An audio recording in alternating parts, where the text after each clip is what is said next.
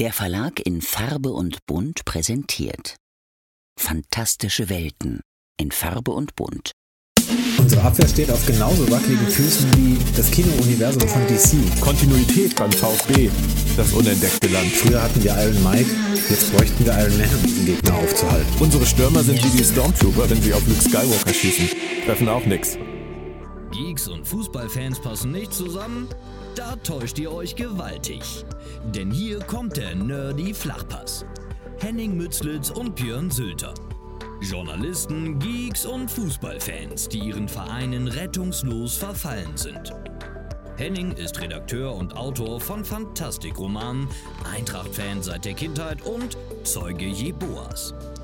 Björn ist Medienjournalist, Verleger, Übersetzer und Buchautor, längst nicht nur in unendlichen Weiten unterwegs und seit Jahrzehnten beinharter Anhänger des VfB Stuttgart.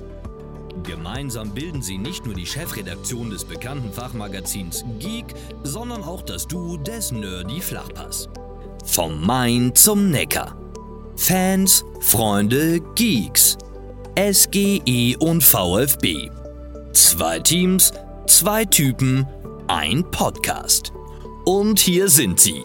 Henning Mützlitz und Björn Sülter. Moin, da sind wir wieder mit Ausgabe 12 vom Nerdy Flachpass, gewissermaßen aber auch wieder mit einer Sonderausgabe, was einfach der Tatsache geschuldet ist, dass wir in der Woche vor der German Comic Con aufnehmen hätten müssen und dann noch direkt nach dem Pokal-Halbfinale am Mittwochabend und das war einfach zeitlich nicht möglich. Da kam dann die Anreise zur Comic Con dazwischen und deswegen machen wir es wieder in Monologform. Ich erzähle kurz was, Henning erzählt kurz was und nächste Woche hören wir uns dann wieder in gewohnter Gesprächssituation. Ich will mich auch ganz kurz fassen, denn ich stehe immer noch unter dem Eindruck des verlorenen Pokal-Halbfinals gegen Frankfurt. Ähm, deswegen gehe ich nur ganz kurz einmal zurück zum letzten Bundesligaspieltag. Der war natürlich erfreulicher. Das 2-1 gegen Gladbach. Es war ein merkwürdiges Spiel. Muss ich ganz ehrlich sagen, ähm, Gladbach hat die ganze Zeit für mich den Eindruck gemacht, als wenn sie weder müssen noch wollen eine ganz lethargische Art, an dieses Spiel heranzugehen. Der VfB hat gute Phasen gehabt, aber auch sehr schlechte Phasen. Und deswegen war ich mir nie sicher, in welche Richtung sich das entwickelt, dieses Spiel. Ähm, nach dem 1 zu 0 durch Girassi war ja dann lange Zeit äh, nicht so viel zu sehen. Dann kam der unnötige Elfmeter zum Ausgleich und dann kurz danach die rote Karte für Itakura nach Videobeweis und Elfmeter und den schießt dann der Tangi Kulibali, also wirklich sowas von entspannt da rein. Das war schon wieder ein cooles Comeback und natürlich wichtige, wichtige, wichtige drei Punkte an dem Spieltag. Das kann man nicht anders sagen. Gerade weil die ähm, Konkurrenz größtenteils gepatzt hat, bis auf Schalke und der VfB dadurch halt mal wieder auf Platz 15 über den Strich gekommen ist. Mit Anschluss an Hoffenheim und Augsburg. Also alles wunderbar. Ähm, ich habe mich sehr gefreut und dann kam das Pokalspiel und ähm, das war natürlich auch merkwürdig. Also diese erste Halbzeit vom VfB fand ich sehr, sehr stark. Ähm, 1 zu 0 durch Thiago Thomas, super vorbereitet auch von äh, Joscha Wagnermann.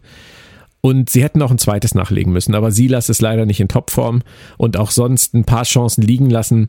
Übrigens ein sehr guter Schachzug von äh, Sebastian Hoeneß, Enzo Mio von der Bank zu bringen. Thiago Thomas hat das absolut äh, gezeigt, dass er topfit war, dass er richtig gut drauf war. Nicht nur des Tores wegen, sondern weil er wirklich viele gute Szenen hatte. Ähm, was uns dann ein bisschen äh, leider in die Parade gefahren ist, war die Verletzung von Mavropanos, der sehr stark war. Ähm, dann kam Sagadu rein und auf einmal war hinten die große Verunsicherung. Äh, Sagadu hat locker, locker eine halbe Stunde gebraucht, um ins Spiel zu kommen. Viel zu lange. Sehr, sehr schade. Ähm, und trotzdem sind wir mit dem 1-0 in die Pause gegangen. Und dann war es, glaube ich, für alle Beteiligten sehr unverständlich, wie sie aus der Pause rausgekommen sind, nämlich komplett lethargisch, passiv, unsortiert und haben Frankfurt sofort eingeladen, das Spiel zu machen. Die haben das dankbar angenommen, konnten es natürlich auch, weil sie die Klasse haben und machen dann innerhalb von, ich glaube, drei Minuten das 2 zu 1, drehen das Spiel und dann sah es natürlich übel aus. Und dann kommt irgendwann auch noch diese, dieser Elfmeter nach einer Kontersituation, wo komplett die Absicherung fehlt, wo Tangi Kulibali als einziger mit nach hinten eilt und dann Bredlo am Ende derjenige ist, der gegen Kolomuani das Foul ziehen muss. Also, äh, was will man machen, ne? In der ersten Halbzeit hätte Frankfurt schon Elfmeter kriegen können. haben sie nicht bekommen. In der zweiten, der war natürlich komplett berechtigt. Und dann steht es 3-1. Und ähm, da musste man dann schon sehr tief äh, graben, um noch Hoffnung zu finden. Aber auch durch die Wechsel, zum Beispiel Enzo Mio, ähm, kam nochmal Schwung rein. Mio macht dann tatsächlich das 2 zu 3 und auf einmal war es dann wieder das, was der VfB in letzter Zeit so gut kann, nämlich so ein absolutes Feuerwerk zum Schluss mit äh, ganz vielen Versuchen nach vorne. Und dann kam die Szene, die immer noch so ein bisschen auf mir lastet, äh, in der Nachspielzeit, das Handspiel im Strafraum von ähm, Tuta. Buta? Buta. Es war, glaube ich, Aurelio Buta, nicht Tuta. Hm, die beiden verwechsel ich gerne. Ich konnte fast nicht glauben, dass was anderes bei dem Studium der Videobilder rauskommt als Elfmeter, muss ich ganz ehrlich zugeben. Ich weiß, dass es viele gibt, die sagen, es war keiner. Ähm, offensichtlich genauso viele, die das Gegenteil sagen. Man kann sicherlich die Rechtfertigung von, von Schiedsrichter Schlager ähm, akzeptieren, aber mehr auch nicht. Also ich habe, ich habe viel mehr in letzter Zeit das Gefühl, dass diese Entscheidungen vor dem Monitor, gerade was Handspiel angeht, absolut auf äh, Münzwurf hinauslaufen. Dass der Schiedsrichter im Kopf einfach nur überlegt, mache ich dies oder mache ich das, weil beides kann man irgendwie rechtfertigen und das Problem liegt dann nicht beim Schiedsrichter, sondern im Regelwerk. Da jetzt äh, Girassi noch eine Berührung zu unterstellen, die dazu geführt hat, dass es dann an den Arm springt, alles geschenkt. Was ich sehe, was ich wirklich sehe, ist, dass der Ball in Richtung Kulibali fliegt, der hinter den beiden einschussbereit gestanden hätte. Und dass der Arm verhindert, dass der Ball durchkommt. Also für mich, ich hätte mich nicht gewundert, wenn es einen Elfmeter gegeben hätte. So war es natürlich äh, höchst dramatisch, dann kurz danach war Schluss ich habe da meinen Frieden noch nicht mitgemacht, aber ich bin trotzdem stolz auf die Pokalsaison und ohnehin ist der Klassenerhalt wichtiger, aber dennoch so richtig glücklich bin ich mit diesem Ende für dieses Spiel definitiv nicht. Ich gönne natürlich dem Kollegen Mützlitz das Finale gegen die Dosen, dass sie dann jetzt auch gern gewinnen dürfen, aber es entlockt mir noch keine Begeisterung. Dennoch kurz den Ausblick aufs Wochenende. Wir haben das Spiel äh, bei Hertha BSC, also wir fahren doch nach Berlin früher als im Pokalfinale und das ist natürlich wichtig, weil wir können in der Tabelle Hertha komplett abhängen mit 31 gegenüber 22 Punkten bei noch ausstehenden drei Spielen und einem Torverhältnis, das dann um mindestens 13 Tore besser wäre, wäre das Ding durch und da Schalke ein mörderisches Restprogramm hat mit Auswärtsspielen in Mainz, in München, in Leipzig und zu Hause gegen Frankfurt, würde ich fast sagen, mit einem Sieg in Berlin am Wochenende hat der VfB Schalke und Hertha weitestgehend, weitestgehend hinter sich. Den Rest muss man dann einfach sehen. Es kann natürlich aber auch ganz schnell gehen. Man verliert in Berlin, ist wieder mittendrin. Bochum zieht vorbei. Schalke landet ein Erfolg und trotz der VfB ist auf einmal nach 31 Spieltagen wieder 17. Alles ist möglich. Ähm, ich bin sehr gespannt auf das Spiel. Ich werde es nicht sehen können, weil ich auf der German Comic Con zu der Zeit auf der Bühne stehe. Aber werde natürlich in Gedanken dabei sein und es mir dann abends in irgendeiner Form angucken. Ich kann äh, zur Aufstellung nicht viel sagen, weil so viele Fragezeichen sind. Anton hatte Magen-Darm, der ist ja dann noch rausgegangen und schnell in die Katakomben, in die äh, Porzellanausstellung gelaufen, um äh, sich da zu erleichtern. Das tat mir auch sehr leid. Und bei Mavropanos und Thiago Thomas, der es an der Hüfte hatte, weiß man es auch noch nicht. Von daher warten wir es ab. Äh, ich würde jetzt einfach mal mit meinen Tipps ins Blaue schießen, damit wir dann nächste Woche den letzten Spieltag, den Pokalspieltag und diesen kommenden Spieltag, den 31. dann auflösen können und sage jetzt einfach mal Hertha gegen Stuttgart 1 zu 2 und Dortmund gegen, äh, Entschuldigung, Hoffenheim gegen Frankfurt. Oh. 2 zu 1. Es ist nicht gut für den VfB, aber ich befürchte, dass Frankfurt in dem Spiel wieder zurückfällt und äh, Hoffenheim ähm, Punkte holt, die äh, für die natürlich auch sehr wichtig wären. Mir wäre es andersrum lieber für Henning und für den VfB, aber ich befürchte tatsächlich, dass, dass es so kommen wird. Und ich gebe jetzt nochmal direkt ab an den Kollegen Henning Mützlitz und seine Einschätzung zu den letzten beiden Spielen. Viel Spaß und tschüss. Ja, der Nerdy Flachpass dieses Mal wieder mit einem Monolog von uns beiden. Ich weiß jetzt gar nicht, wer zuerst reden wird. Es gibt auf jeden Fall eine Menge zu bearbeiten, zu verarbeiten nach diesem doch recht denkwürdigen Spiel gestern. Wahrscheinlich für Björn deutlich mehr als für mich. Ich habe jetzt noch nicht gehört, was er zu der Sache sagen kann, weiß aber, dass sein Frustrationslevel nach eigener Aussage recht hoch ist. Das kann ich absolut verstehen. Das würde mir wahrscheinlich sehr ähnlich gehen in der Situation. Nach diesem Spiel gestern. Aber es ist ja noch ein bisschen mehr passiert. Am vergangenen Wochenende zum Beispiel gab es auch einen Bundesligaspieltag. Deswegen möchte ich auch ein bisschen chronologisch vorgehen, das ein bisschen strukturiert halten, weil das auch damit zu tun hat, wie ich in dieses Spiel gestern gegangen bin, also in das Pokalspiel, das Halbfinale zwischen dem VfB Stuttgart und der Eintracht. Da war eben am vergangenen Wochenende ein Bundesligaspieltag, der mal wieder alles geboten hat, was bei der Eintracht scheiße läuft seit einigen Monaten. Und zwar ging es zu Hause gegen Augsburg. Wir haben oft drüber gesprochen. Gegner aus dem unteren Tabellendrittel in Heimspielen, die du schlagen musst, wenn du irgendwie den Anspruch hast. Wir reden ja gar nicht mehr vom Europacup. Irgendwie den Anspruch hast, überhaupt irgendwie in der oberen Tabellenhälfte zu stehen oder überhaupt mal ein Spiel zu gewinnen. Gegen wen will man denn gewinnen? Das habe ich jetzt schon oft genug gesagt, aber es kam mal wieder anders. Das war jetzt das neunte sieglose Spiel in der Liga in Serie. Und es war ein bisschen täglich grüßt das Murmeltier. Der Eintracht startet ganz ordentlich, ist bemüht, macht das Spiel, kommt durch ein Eigentor in Führung, alles gut, versucht das zweite nachzulegen, ist nicht fähig, das zweite nachzulegen. Fängt sich durch eine einzige Aktion bis dahin den Ausgleich und tut danach so, als wäre die Welt zusammengebrochen, gibt das Spiel komplett aus der Hand, spielt nur noch mit herunterhängenden Köpfen, kommt immer zu spät, überlässt Augsburg plötzlich das Feld, sodass Augsburg zu weiteren Chancen kommt, war keine besonders gut mehr, wenn ich mich richtig erinnere. Am Ende raffen sie sich nochmal ein bisschen auf, was zu tun, aber sind nicht zwingend genug. Kolomoani war ja auch nicht dabei, Adduktorenprobleme, die Abwehr war mal wieder ein Torso und die kann nicht dabei.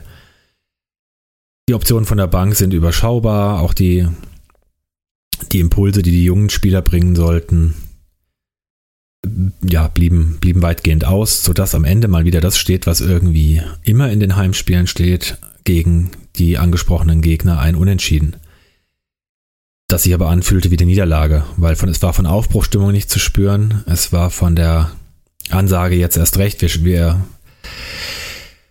gehen jetzt diesen, diesen, diesen letzten Teil der Saison fokussiert, strukturiert mit Kampf an. Jeder hat kapiert, worum es geht. Es geht um keine persönlichen Befindlichkeiten mehr und so weiter.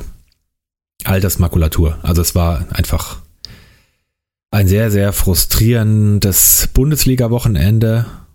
Mal wieder. Und damit ist, wenn man ehrlich ist, also der Kampf um Platz 6 abgefahren. Da wäre nämlich tatsächlich eine gute Chance gewesen, wieder aufzuschließen mit einem Sieg gegen Augsburg. Also dann wären es drei Punkte bis auf Leverkusen. Und es ist ja auch kein Gesetz, dass Leverkusen gerade jetzt auch mit Europacup-Belastung und unter Druck stehend jetzt noch jedes Spiel gewinnt. Also drei Punkte kann man schon mal aufholen. Fünf Punkte in vier Spielen, zumal Mainz und Wolfsburg noch dazwischen stehen und auch noch mitmischen, Wolfsburg mit einem deutlich besseren Torverhältnis. Es ist einfach unrealistisch. Und so ist man aus dem Wochenende gegangen als Eintracht-Fan und hatte eigentlich überhaupt keinen Bock auf dieses Pokal-Halbfinale. Mann sage ich bewusst, weil diese Stimmung nicht nur bei mir so war, sondern bei ganz, ganz vielen Leuten, die ich wahrgenommen habe, online als auch äh, in persönlichen Gesprächen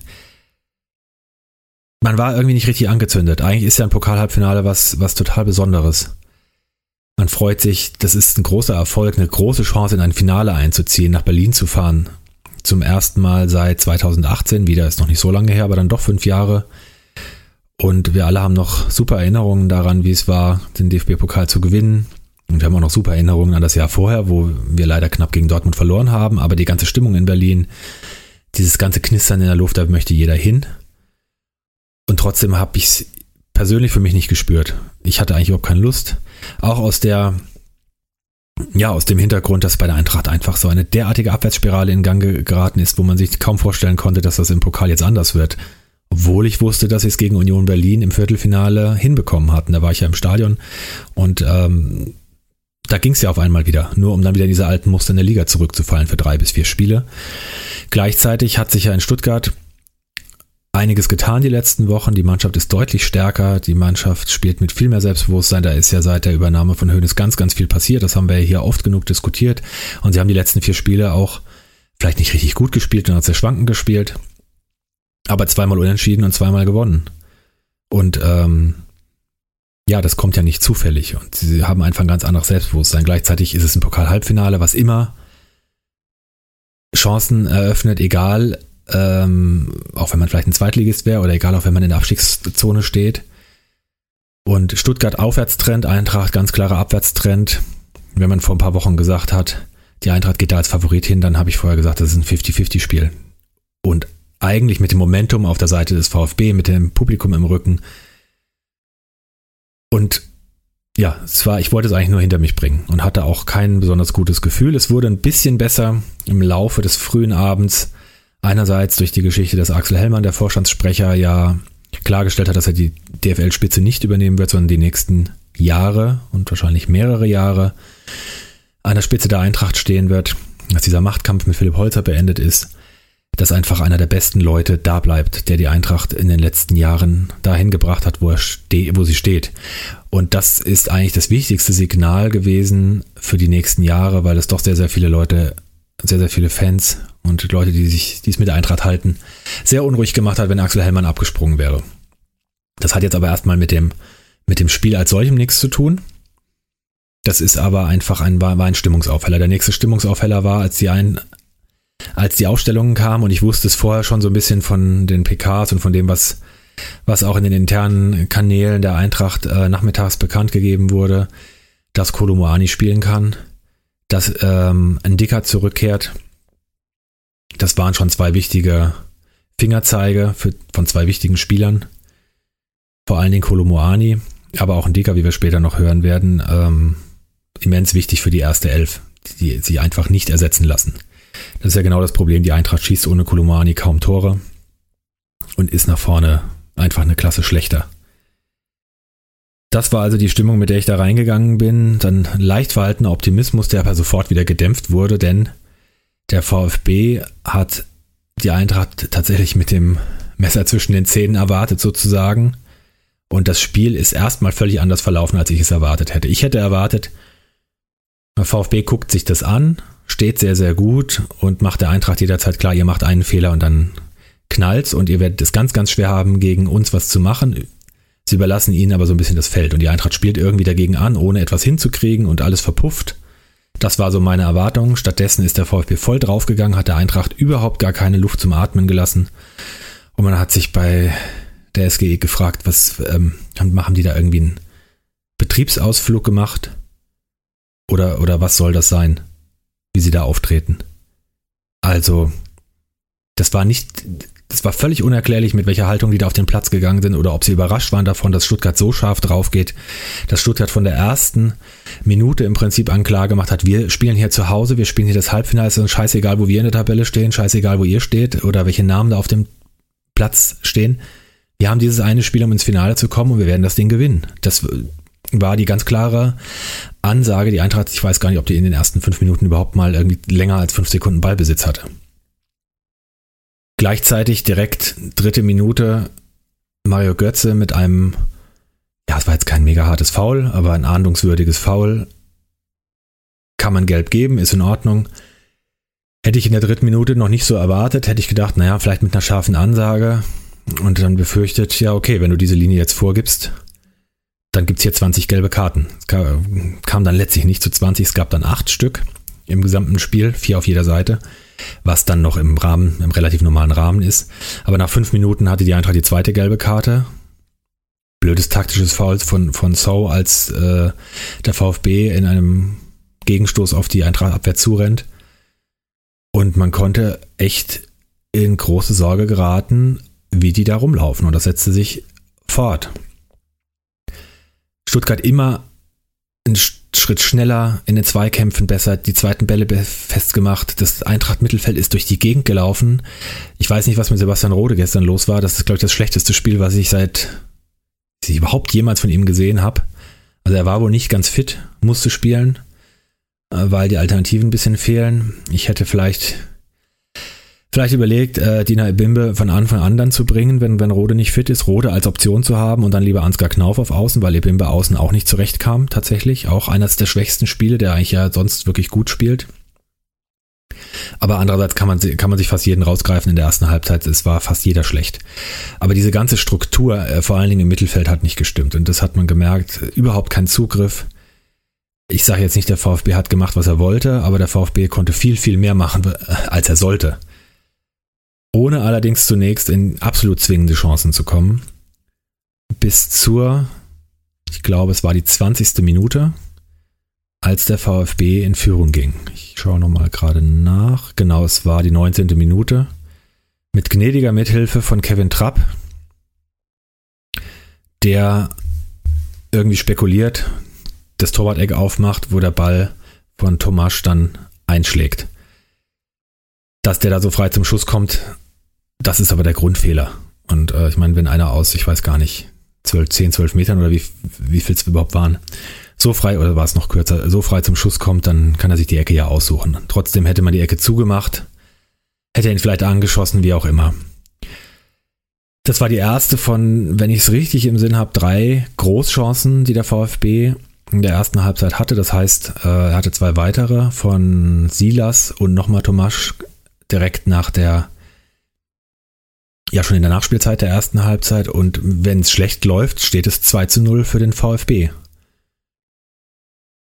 man hätte sich zumindest nicht beschweren können. Es waren diese drei großen Chancen. Eine hat der VfB genutzt und ist absolut verdient in, in, die, in die Pause gegangen. Und das war eine absolute Katastrophe, was die Eintracht abgeliefert hat. Wahrscheinlich die schlechteste erste Halbzeit in einer schon an schlechten Halbzeiten recht reichen Rückrunde. Ein paar Sachen muss man noch zur ersten Halbzeit anmerken. Tomasch, ähm, wie noch so ein paar andere VfB-Spieler, schienen mir teilweise ein bisschen ja, zu überpacen, ein bisschen über zu motiviert zu sein. Das hat man auch gesehen nach dem Tor, als er wirklich völlig übermotiviert äh, Evan Dicker an der Seitenlinie umtritt in der gegnerischen Hälfte und mit Gelb da wirklich noch gut bedient war. Wo man sich fragt, okay Junge, was, fahr, fahr mal ein bisschen runter. Und die andere Szene, die mir in der Nachbetrachtung ein bisschen zu kurz kommt, dass es einen meiner Meinung nach nicht glasklaren, aber recht klaren Elfmeter für die Eintracht nicht gegeben hat. Die Eintracht hat sonst nicht viele Chancen erspielt. Ich glaube so zwei Halbchancen durch Kamada und Rode oder ein so halber Kopfball von Ndika nach einer halbwegs guten Flanke war, glaube ich, noch dabei. Aber das waren so Halbchancen. Also die Chancen des VfB waren viel besser in der ersten Halbzeit das Foul an Kolomoani im Strafraum, wo ich erst dachte, es ist nichts. In der ersten Zeitlupe sieht man aber, er trifft ihn deutlich unten am Fuß, wo der VAR nicht mal einen Hinweis gibt, fand ich auch, fand ich interessant auf jeden Fall. Also reden wir nicht viel drüber, weil das Spiel jetzt nun so ausgegangen ist, wie es ausgegangen ist. Deswegen war es dann nach, im Nachhinein kein Thema mehr groß, aber das kann man durchaus mal anmerken, dass der VfB da auch sehr Glück hatte. Und dann kann es trotz einer super Leistung des VfB und einer Grottenleistung von der Eintracht auch eins zu eins zur Halbzeit stehen, wenn es so läuft. Also weiß man nicht. Das hängt ja wirklich von so kleinen Nuancen ab. Naja, die sind also in die Pause gegangen und ähm, ich habe im Prinzip mich bestätigt gesehen in meinem schlechten Gefühl, gesagt, okay, es ist diese, es soll dieses Jahr einfach nicht sein. Das ist einfach nicht die Eintracht Letz-, des letzten Jahres. Es ist, ist keine Pokaleintracht. Sie können mit dieser vehementen Gegenwehr, mit diesem unbedingten Willen, den der VfB eben zeigt und den Hönes ihnen angeeignet hat und was ja wirklich sehr gut ist, auch im Hinblick auf den Abstiegskampf, können sie nicht umgehen. Sie haben, sie haben selber den Willen nicht. Vielleicht sind sie zu satt aus dem letzten Jahr. Viele Spieler haben schon etwas erreicht, wollen sich nicht nochmal aufraffen oder erst beim neuen Verein. Andere können nicht, stecken in der Schaffenskrise, bei anderen fehlt die Qualität. Das, das gesamte Stimmungsbild ist, ist kacke alles. Es, also es sollte dieses Jahr nicht sein.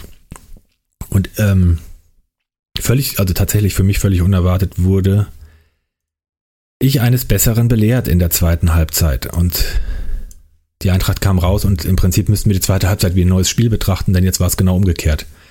Die machten von der 46. Minute an klar, dass sie jetzt hier sich nicht mit diesem 1-0 abfinden und auch nicht mit einer Niederlage abfinden, sondern genauso ins Finale wollen. Und das hat den VfB von Anfang an beeindruckt. Der VfB stand nur noch hinten drin muss dazu sagen, das Spiel hat ein bisschen auch ab dem Moment ähm, schon den Knick bekommen gehabt, so nach einer halben Stunde. Da hatte sich ja Mafropanos verletzt. das hat beim VfB auch so ein bisschen einen Bruch gehabt. Also diese erste halbe Stunde war, war sehr, sehr klar. Die letzte Viertelstunde der ersten Halbzeit, bis auf die eine Chance von Tomasch, war dann, war dann die Eintracht ein bisschen besser im Spiel, ohne zwingend zu sein. Aber ich glaube, das hat so für diesen ersten Bruch ein bisschen gesorgt und die Stabilität in der Abwehr war vielleicht auch nicht mehr ganz so gut dadurch. Sehr, sehr ärgerlich. Ich hoffe, der ist nicht länger verletzt, weil ähm, ich habe mich jetzt nicht informiert drüber. Vielleicht sagt euch Björn da im, in seinem Teil was dazu und, und weiß das schon. Ähm, das wäre natürlich nicht gut, wenn Mafropanos für die letzten Spiele jetzt irgendwie ausfallen würde oder selbst fürs Wochenende, wobei ich fürchte, das sah nicht so gut aus. Also hoffentlich kann er nochmal spielen für jetzt in der Saison. Und ja, die Eintracht macht also in der zweiten Halbzeit plötzlich ein ganz anderes Spiel, macht schnell das Tor. Schöne Flanke von, von Lenz auf Moani, der ihn super ablegt und Ndika trischt ihn relativ humorlos rein. Und ausnahmsweise geht er eben mal rein. Er trischt ihn nicht, er rutscht ihn nicht über den Spann, er trischt ihn nicht vor den Pfosten, er schießt nicht den Torhüter an, sondern er macht dieses Tor. Und ab dem Moment war klar, das Spiel ist neu eröffnet und der VfB hat sich beeindrucken lassen, hat den Zugriff verloren. Das sieht man auch sehr, sehr deutlich am zweiten Tor, wo ähm, der Eurodaichi durch den, durchs Mittelfeld marschiert, der von mir oft kritisierte, der jetzt endlich mal wieder ein gutes Spiel abgeliefert hat durchs Mittelfeld marschiert, VfB kriegt keinen Zugriff. Es kommt ein gar nicht mal so toller Schuss aus knapp 20 Metern, wenn ich es richtig im Sinn habe, heraus. Durch die Beine des Abwehrspielers. Bredlo sieht es relativ spät, muss aber dennoch, denke ich, die Torwart-Ecke zumachen, ist zu spät dran. Der Ball geht genau zwischen seinem Arm und dem Pfosten ins Tor. Und er hat im Prinzip ja, er sah, sah blöd. Ich würde jetzt nicht von einem ganz krassen Torwartfehler sprechen. Er muss ihn aber eigentlich haben, genauso wie Kevin Trapp das beim 1-0 haben muss. Also letztlich gleicht sich's aus. Beide Torhüter mit einer etwas unglücklichen Figur bei diesen Gegentoren.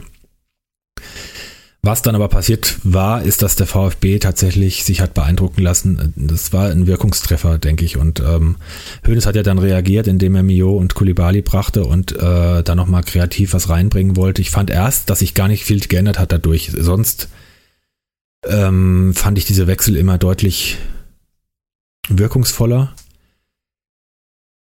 Das Spiel plätscherte dann so ein bisschen dahin. Die Eintracht hat probiert, ohne absolut äh, dicht zu machen. Da habe ich auch schon befürchtet, okay, sie können, sie machen es eben wieder nicht dicht. Sie verwalten können sie auch nicht. Es wird wieder schief gehen. So dieser, dieser übliche Ablauf. Allerdings hat der VfB dann einen, nach einer Ecke gemeint, er muss schon alles nach vorne werfen und der Ball prallt ab und äh, Kamada und Moani laufen frei aufs VfB-Tor zu. Keinerlei Absicherung, als wäre die 94. Minute. Also was sie sich dabei gedacht haben, weiß ich auch nicht. Ich habe erst gar nicht, ich habe erst gar nicht kapiert, dass, dass auf dem ganzen Spielfeld kein, Gegen, kein Gegenspieler mehr ist. Und ähm, ja, Bredlo fault, fault Moani klar, klar ein Elfmeter. Zum Glück keine rote Karte. Das wäre ja dann auch diese doppelte Bestrafung gewesen, die es nicht mehr braucht in so einer Situation und 3-1 und im Prinzip war die Messe dann eigentlich gelesen, eigentlich. Dazu kommen wir dann gleich. Da kommt jetzt dann meine Wahrnehmung, das ist dann eine Schlussphase, wo man natürlich verschiedene Bewertungen vornehmen kann. Festzustellen war erst, dass aber das Frustrationslevel beim VfB sehr hoch war. Das hat sich schon drin geäußert, dass ähm, Borna Sosa in der ich überlege gerade, ähm, ich glaube 81. Minute frustriert den Ball wegdrischt und dafür gelb kriegt. Björn hat mir irgendwann mal gesagt, ja, der ist ein super Spieler, aber wenn es nicht so läuft, ist er nicht so widerstandsfähig oder ist dann psychisch nicht in der Lage, das zu verkraften und, und taucht ab oder ist offenbar frustriert, holt sich die gelbe Karte ab, weil er sich über irgendwas geärgert hat. Ich weiß jetzt gar nicht zu Recht oder Unrecht, ist ja egal. Und dann schießt der VfB dennoch durch Mio abgefälschter Ball von Hasebe. Relativ für mich in dem Moment aus dem Nichts, weil ich meine, dass der VfB bis dahin keine einzige gute Torchance hatte ähm, in der zweiten Halbzeit. Den Anschlusstreffer in der 82. Und auf einmal war das Spiel wieder heiß. Hat, war auch tatsächlich bei der Eintracht nochmal zu bemerken. Der VfB hat nochmal Morgenluftgewitter. Der VfB hat schon öfter äh, Rückstände aufgeholt und war jetzt am Drücker. Allerdings wurde ihm ein Bärendienst erwiesen. Das wird mir in der Nachbetrachtung auch immer ein bisschen ein bisschen zu, ja, weiß ich nicht. Es wird, wird, nicht, wird nicht viel drüber gesprochen, äh, wie Herr Sosa sich hat vom Platz stellen lassen durch zwei völlig unnötige Aktionen und äh, der Aufholjagd, ja, irgendwie geschadet hat. Ähm, Es ist nämlich nicht mitnichten so, wie öfter äh, gesagt wurde, dass der VfB in Unterzahl äh, den Anschlusstreffer gemacht hätte. Die gelb-rote Karte ist erst danach zustande gekommen.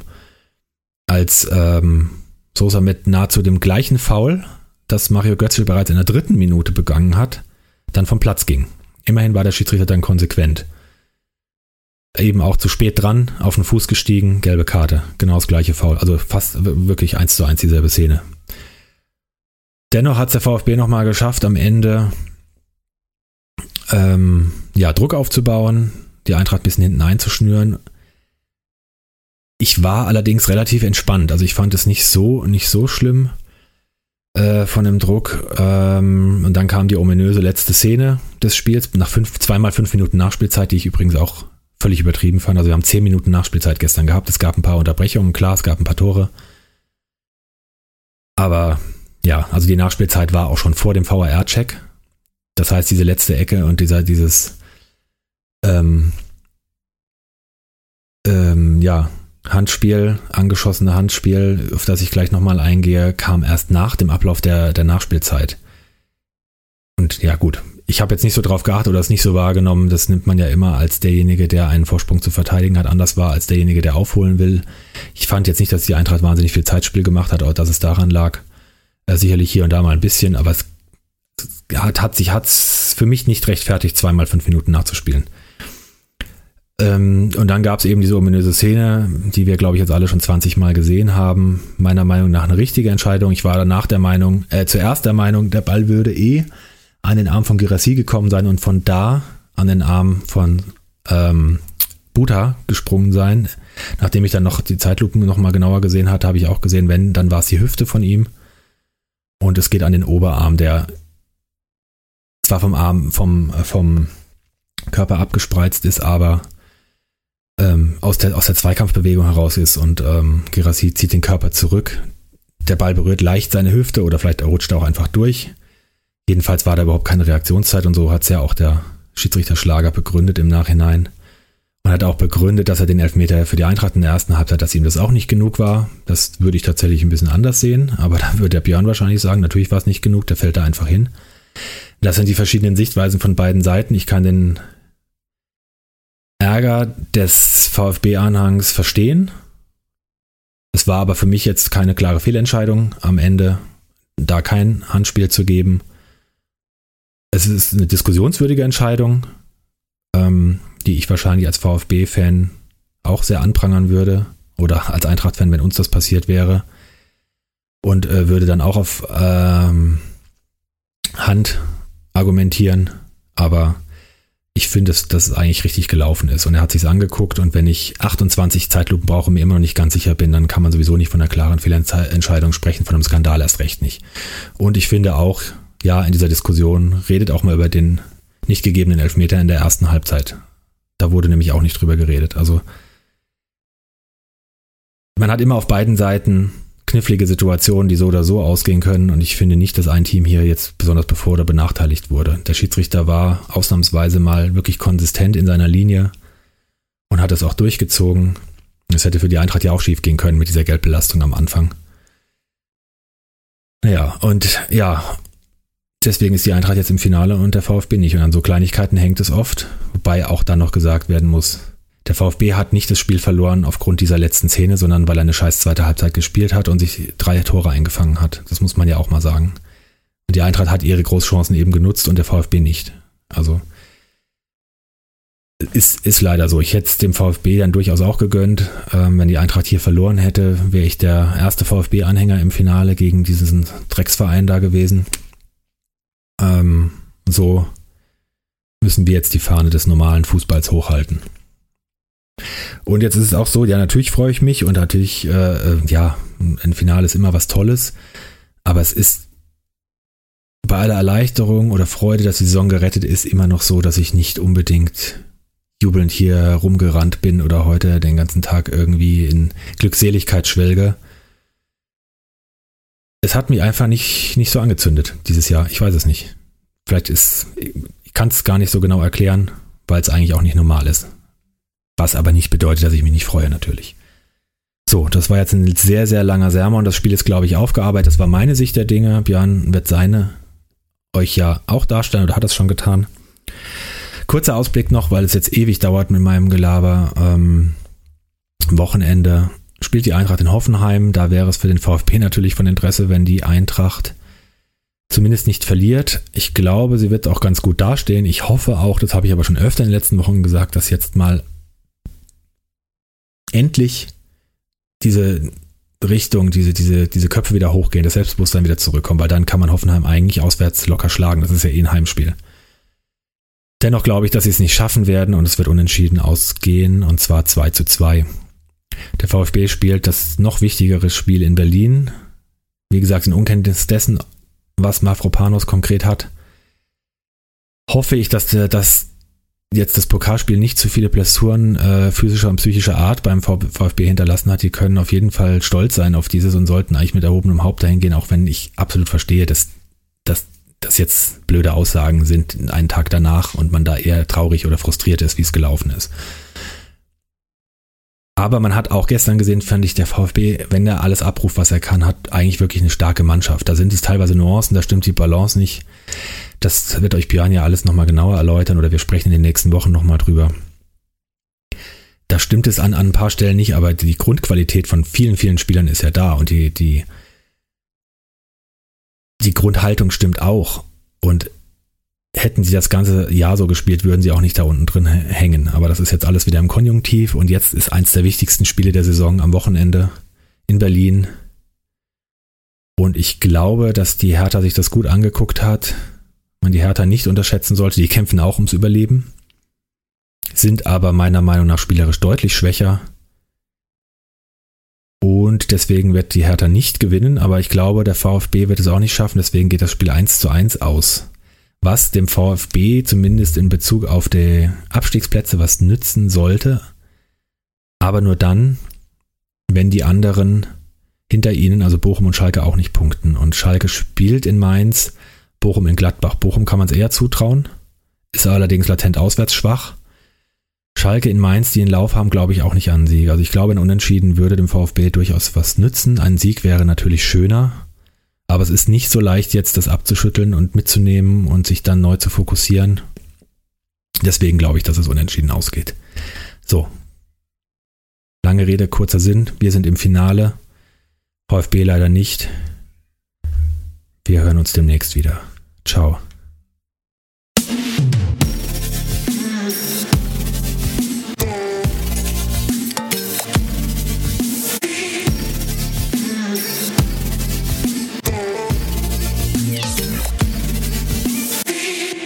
Der Verlag in Farbe und Bunt präsentiert Fantastische Welten in Farbe und Bunt